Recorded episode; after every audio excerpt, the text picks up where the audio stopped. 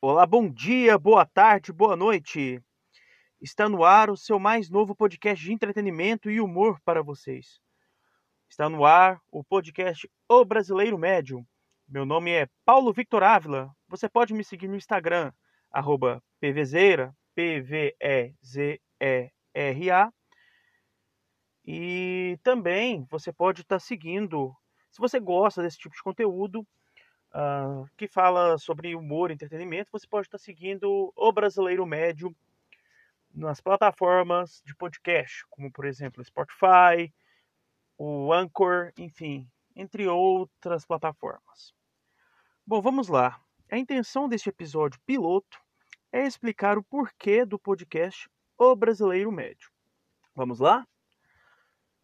Em tempos de pandemia, devido ao novo coronavírus, o Covidão, ou Covid-19, o que você preferir chamar, as pessoas estão gerando entretenimento, seja entretenimentos bons ou sejam entretenimentos ruins, que a maioria deles são. Mas a gente tem que admirar o esforço do brasileiro médio em estar gerando conteúdo, não é verdade? Então, como a, as pessoas estão ficando muito em casa, não estão podendo sair para bares, para churrasquinhos, para lives, é, para churrasquinhos em casa, para assistir lives de cantores, principalmente do sertanejo, o que, que acontece? As pessoas precisam de um passatempo. Então elas vão procurar fazer o quê? Fazer entretenimento. Finalmente vazia a oficina do cão. Então muitos de nossos amigos nas redes sociais, principalmente no Instagram, você pode ver que muita gente priorizou, é, muito artista aí priorizou a criação de lives, tanto famosos quanto até pessoas anônimas. E a gente pode ver também a nova onda que surgiu na internet, o TikTok. O que é o TikTok? São vídeos curtos onde você faz uma dança, faz uma dublagem, cria um meme, enfim. Muitas pessoas estão gerando conteúdo nas redes sociais. E para quê? Para poder aparecer, como a gente pode dizer, é, serem notadas, gerar conteúdo e tentar animar as pessoas no geral. Por incrível que pareça, a gente tenta animar todos ao nosso redor, mostrando coisas positivas, não é verdade? E é uma coisa que o brasileiro médio é muito bom em tentar fazer, entendeu? É uma habilidade assim que o brasileiro médio possui que nenhum povo do mundo assim tem tanta criatividade quanto o nosso. Isso aí a gente tem que se gabar. Mas o brasileiro médio não se satisfaz somente com gerar conteúdo e viralizar. Ele deseja ir além disso. O brasileiro não desiste nunca. O brasileiro é um ser muitíssimo esforçado. Além de entertainer, o brasileiro médio Tô falando brasileiro um monte de vezes, mas é o título do podcast e é isso aí, vocês vão ter que me engolir. Então, o brasileiro médio ele é comentarista de diversos assuntos. Ele é expert em vários assuntos, em qualquer coisa que você conversar com ele. Mesmo que ele não tenha especialidade em tal assunto, ele vai querer discutir com você sobre isso, entendeu? A gente é bem de botequim. A gente sente que a vida é um botequim. Tudo que você conversa na, na mesa de botequim, você fala com qualquer pessoa, principalmente na internet. E o brasileiro médio ele é especialista em comentar posts de informação na internet. É, portais, perdão. É, ele vai em diversos portais como G1, Globo Esporte, UOL, R7, as redes sociais, como o próprio Instagram, o Facebook, o YouTube e principalmente os perfis oficiais de famosos na internet. O brasileiro médio gosta de fazer uma opinião crítica e analítica de determinado assunto. E principalmente quando ele está nas páginas de famosos na internet, ele acha que ele é íntimo do cara e tenta criar um vínculo de amizade que não existe. Mas geralmente muitos artistas são muito educados e respondem corretamente. E, e deixam se levar pelo grau de intimidade até para ganhar mais popularidade e assim novos seguidores na internet. Por exemplo, é, quando eu falo que o brasileiro comenta qualquer tipo de assunto, tu vai é, no Globoesporte.com, você vai ler uma notícia sobre o Flamengo e Fluminense. E o brasileiro, além de tudo, gosta de provocar e analisar de maneira parcial. Por exemplo, se você é flamenguista, se você é tricolor, corintiano, uh, São Paulino, cruzeirense, atleticano, enfim, você quer defender o seu lado e rola provocações com teor homofóbico, com teor um tanto quanto pejorativo, que vai provocando o time do outro. Então, nos comentários você vai ver muito isso.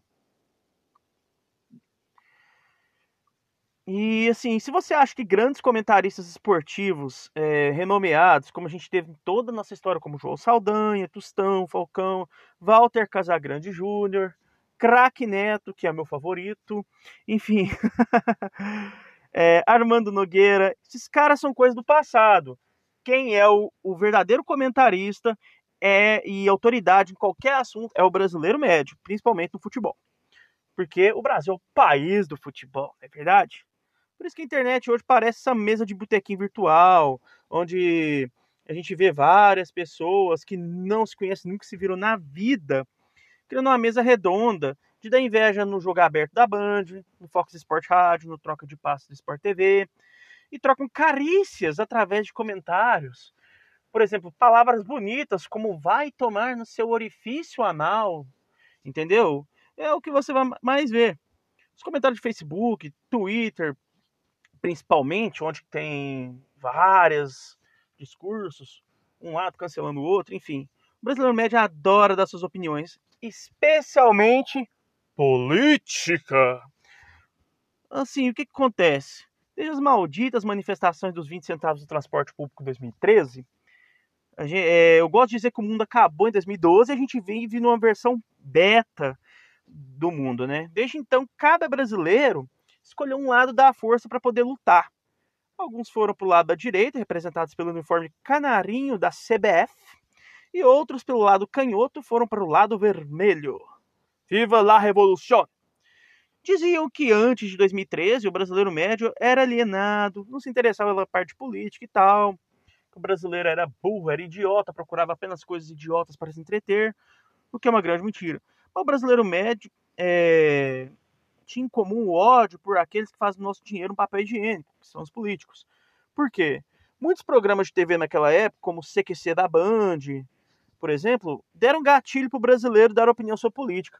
Não só o CQC, como outros humorísticos, o Caceta e Planeta, sempre provocando os políticos, fizeram com que o brasileiro também pensasse que o político é, é um ser execrável, digamos assim. Então, em 2013, com a Copa das Confederações e o superfaturamento das obras para construções de estádios para a Copa de 2014, muitas pessoas protestaram por causa do desvio de dinheiro e muito mais se misturou com o protesto dos 20 centavos acrescidos da passagem de ônibus em São Paulo. E a galera aproveitou do gancho das manifestações, surgiram grandes figuras escalafobéticas que se aproveitaram da situação que hoje se lançaram politicamente e onde você vê cada figura no legislativo ou no poder executivo, inclusive o presidente da República, um brasileiro médio atualmente.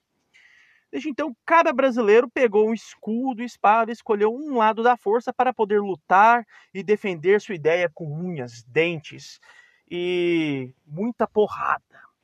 Depois veio 2014, tivemos Dilminha Paz Amor e Aécio Never, Uh, e as pessoas se inflamaram demais. Jesus amado. Tanto que ficou muito acirrada a eleição na época.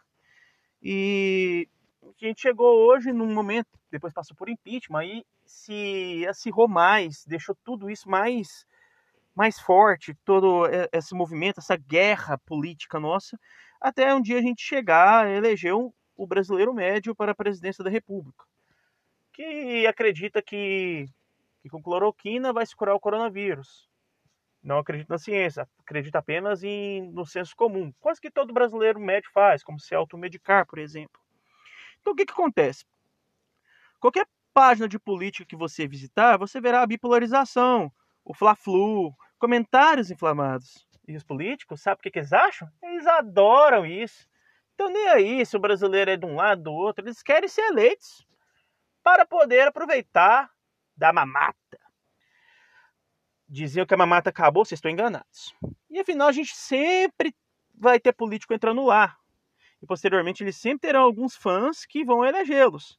Então, se você acha que Arnaldo Jabur, Jomir Betting, Diogo Mainardi foram grandes comentaristas políticos, esquece. Isso acabou.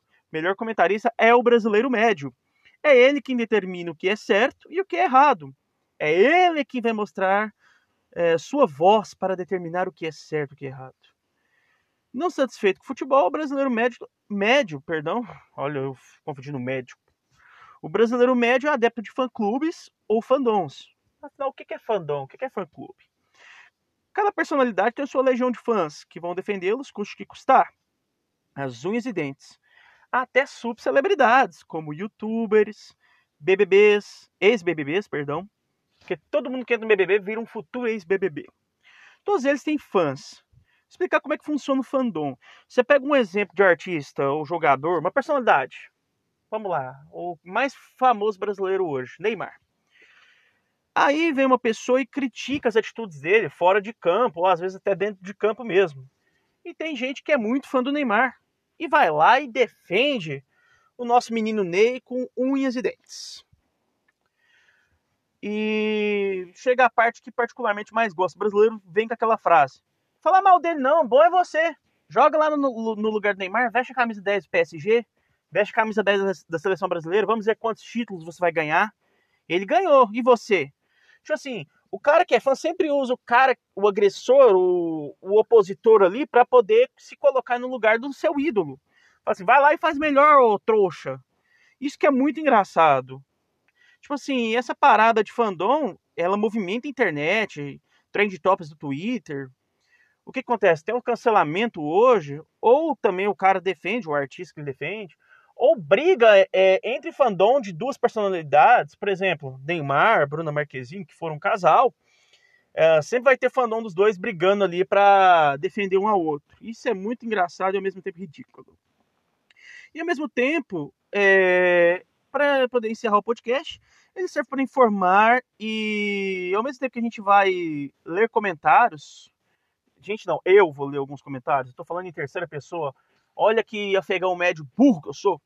Por exemplo, eu, quando eu for ler comentários de brasileiros no Facebook, trend tops do Twitter, portais, também vou estar tá citando a informação e a data da informação que, que foi feito comentário, que foi feita a matéria, entendeu? E passarei a visão do brasileiro médio sobre determinado assunto. E a intenção do podcast é informar, divertir e trazer entretenimento nos tempos difíceis que a gente vive. Às vezes você vai rir, vai meter o pau, e paciência. Além de zoar, nós vamos enaltecer o brasileiro médio, pois ele é capaz de tudo. E a frase que é o lema do nosso podcast. O pior do Brasil é o brasileiro. Porém, também o melhor do Brasil também é o brasileiro. Então, uh, como a gente pode dizer? Deus é brasileiro. Afinal, ele ama o brasileiro. Porque tanta coisa que acontece e eu me enrolei tudo aqui. Até esqueci qual era o lema. E é isso aí, gente. Curta esse podcast me sigam e vamos que vamos. Muito obrigado.